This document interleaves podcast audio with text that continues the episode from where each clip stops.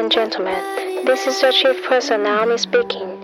On behalf of Captain Xiao Cheng and his crew, we would like to welcome you on board Xiaoyu Airline, flight number FM 74019. Thank you for choosing Xiaoyu Airline. Shortly after takeoff, we shall be offering you a wonderful time. Should you need any assistance during the flight, please let us know. Thank you.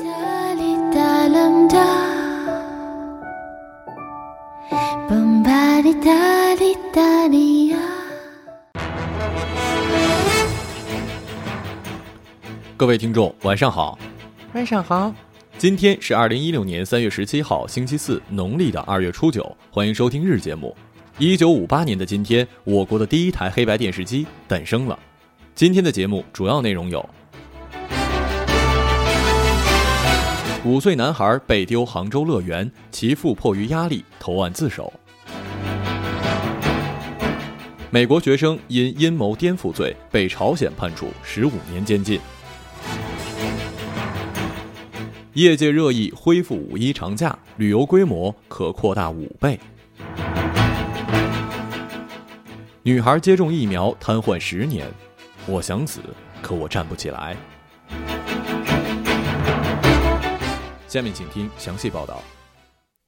一号上午九点多，一名穿着红色外套、黑色裤子、荧光绿的球鞋的中年男子，背着书包，拎着拉杆箱，带着小徐走进了杭州乐园，一切很正常。上午十点多，监控视频显示，中年男子和小徐轻松的说话画面。十一点四十七分，杭州乐园里的失落丛林的休息区，中年男子将小徐和拉杆箱留在了原地，转身离开。在监控视频之中，能清晰的看到父亲离开的路线，他毫不停留的直奔大门而去，离开了杭州乐园。三月十一号的晚上，萧山城乡街道派出所的民警将儿童小徐接到了所里。被遗弃的小男孩小徐被遗弃五十个小时之后，其父亲徐某迫于压力，于昨天晚上向江西杭州萧。山警方南昌工作组投案自首，警方已经将徐某带回萧山做进一步调查。从图片上来看，小男孩头上跟手上有明显的疤痕，我不妄加猜测这是不是这混蛋爹做的。我只是想问问你，迫于压力投案自首是什么感觉呀？如果当时孩子直接被人贩子带走了呢？如果没有这么发达的媒体，你是不是就没有压力，你就不会去投案了？而且我特别喜欢“投案自首”这几个字，你呀就是一罪犯，看你穿的也不差呀，你怎么就能干出这样的事儿呢？当然了，像你这种人渣，也确实不太适合做爸爸。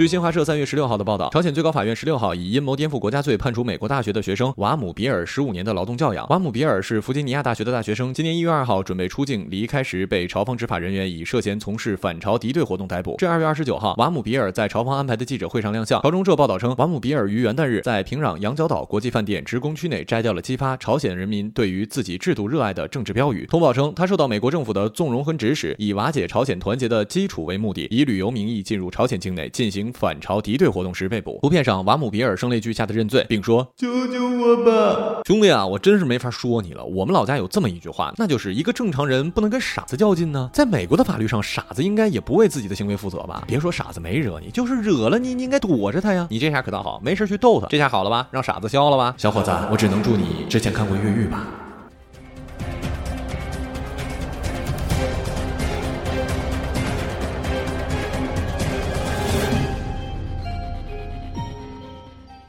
二零一六年的全国两会落实带薪休假和能否增加假期，又成了受国人关注的话题。部分代表提出了延长春节假、恢复五一七天长假等建议。有全国人大代表提出，将每年的十一天法定假日增至十二天，调整劳动节跟端午节的假期，恢复五一劳动节七天的长假。还有代表提出春节假期延长到九天。这些提案引起了网友的热议。提案代表认为，黄金周虽然有部分地区拥堵的问题，但对于满足国民旅游休闲权利、繁荣旅游市场、促进国内消费具有重大的意义。特别是带薪休假还无法全面落实，春节主要用于探亲的情况之下，黄金周长假是。个人与家庭进行国内长线旅游和出境游的最佳时机，这件事情肯定全国人民都喜欢啦。其实呢，我还是更加赞成是早日实施自助选择假期，不然真的是出去看人不是看景啊。旅游拉动消费，且是第三产业，这完全可以上升到国家进步的层面噻。而且要知道，我们国民已经很听话了，不像法国动不动就嚷嚷变成每周四天工作时间呢。他有时间，他没有钱；有了钱，他却没时间。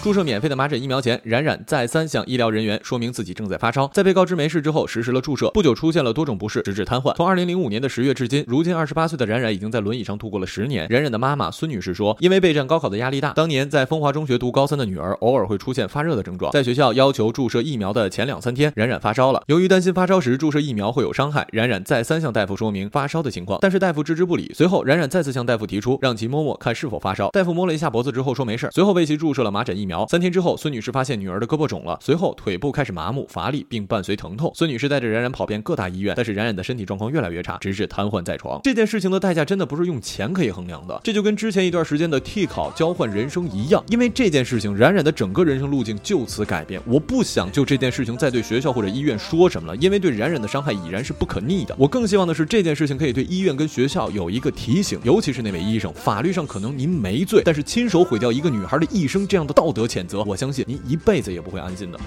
我的青春谁做主？不计答复。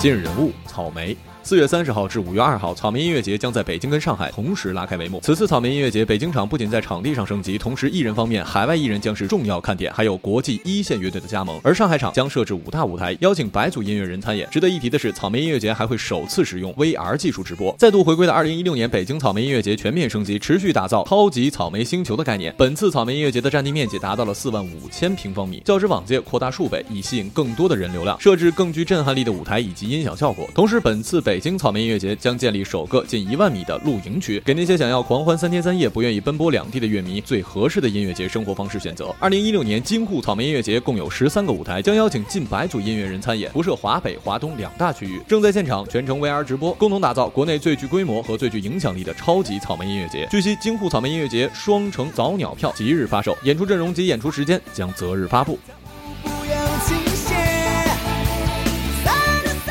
好了，以上就是本期节目的全部内容，感谢各位的收听，我们下期节目再见，再见。